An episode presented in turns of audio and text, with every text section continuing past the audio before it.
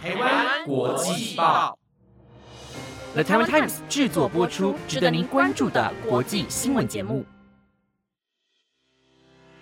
欢迎收听《台湾国际报》，我是佳苑，马上带你关心今天，也就是五月二十六号的国际新闻重点。各位听众朋友，晚安！马上带你关心今天的新闻内容。今天的国际新闻焦点就包括了俄罗斯飞弹击中乌克兰诊所，酿一死二十三伤；因自认被说坏话，凶嫌行使日本长野攻击案。美国四月 PCE 物价指数飙升超过预期，美国国库金额告急，仅剩三百八十八亿，以及日本千叶县外海发生规模六点二地震，灾情目前还在确认当中。如果你想了解更多的新闻内容，那就和我一起听下去吧。台湾国际报今天要带给你的第一则消息，就是和俄乌战争有关系了。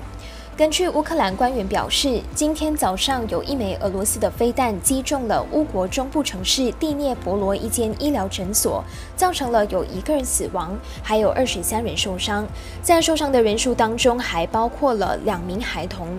对此，乌克兰总统泽伦斯基他就公布了一段影片，当中可以看到浓浓的烟从没有屋顶的建筑物当中窜出，而且建筑的窗户都被炸毁了。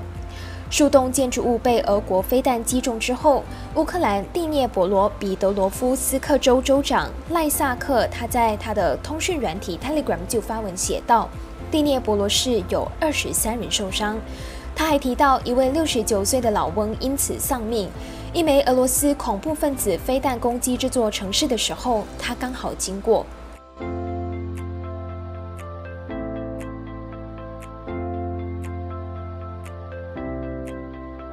接着要带你关心的是日本长野攻击案的最新进展。日本长野县中野市二十五号发生了罕见的持刀与开枪杀害四人命案，落网的凶嫌是当地市议会议长的三十一岁长子青木正宪。共同社采访办案的相关人员得到的消息指出，这个凶嫌他供称他自己认为被害女性说了他的坏话，所以呢才动起了要杀了他的念头。那在这起事件的四名死者当中，有两人是住在附近的女性，另外两位则是接获有男性持军用匕首刺伤女性而赶来处理的警官。根据报道，青木正宪目前被控犯下谋杀其中一位遇害警官，他也承认开枪属于事实，并供称：“我觉得我会被射杀，所以我杀了警察。”这番话。正野警察署搜查部队对青木正县的住宅等等地方进行了现场的勘查，并将详细调查他与两名被害女性的关系，还有他行凶的动机。根据报道，这两名女性的遗体都有被刺伤的痕迹，有可能是好几次被刀械刺中。搜查本部将进行司法解剖，以确定死因。接下来要带你关心的是美国 PCE 物价指数的最新报道。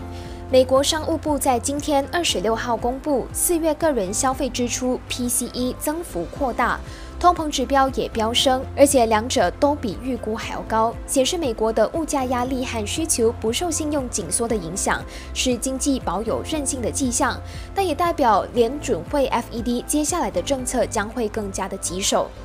四月个人消费支出比三月增加了百分之零点八，月增幅超过分析师预估的百分之零点五，高于三月的零。扣除通膨之后的实质支出，则比三月增加了百分之零点五，比预估的百分之零点三高，也高于三月的零。在通膨方面，整体 PCE 平减指数比三月上升了百分之零点四，高于预估的百分之零点三，更高于前月的百分之零点一升幅。至于年升幅达到百分之四点四，不只是高于预估的百分之四点三升幅，也高于三月份的百分之四点二升幅。而最受关心的核心 PCE 平减指数比三月上升了百分之零点四，高于预估及三月的百分之零点三。如果是和去年同期相比，则上升了百分之四点七，高于预估的百分之四点六和三月份的百分之四点六的升幅。四月个人所得月增百分之零点四，符合预期，但高于三月份的百分之零点三增幅。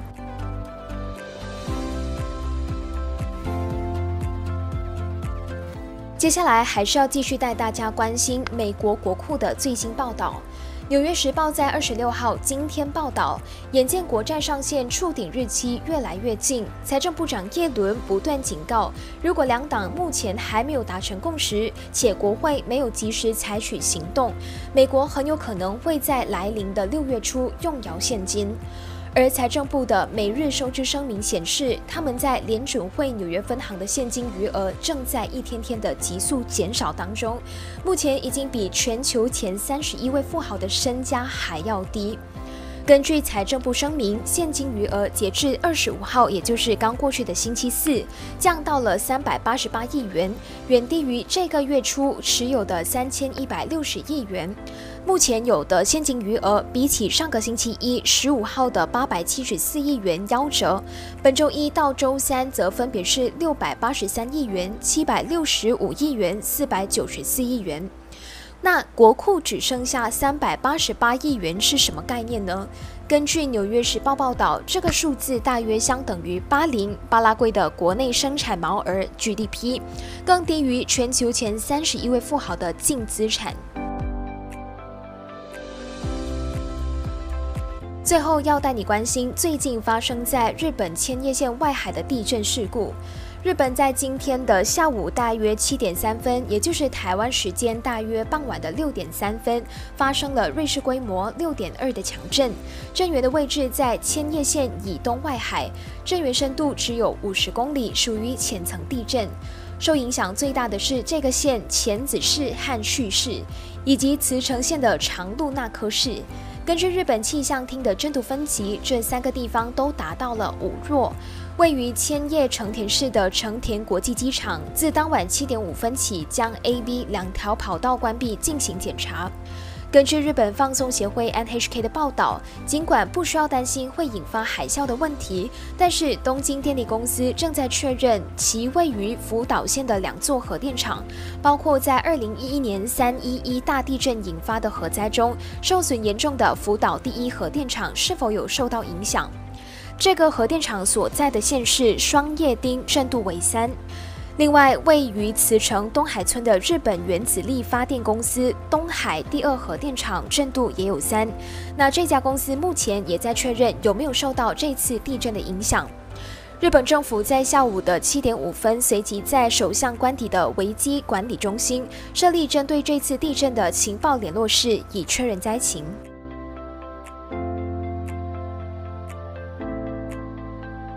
以上是今天的台湾国际报新闻内容，是由的台湾 Times 制作播出。不知道你对今天的哪一则消息是更加的印象深刻的呢？都欢迎你来到台湾国际报的官方 IG，还有 Apple Podcast 底下留言，让我们知道。我是佳苑，我们下期节目再见，拜拜。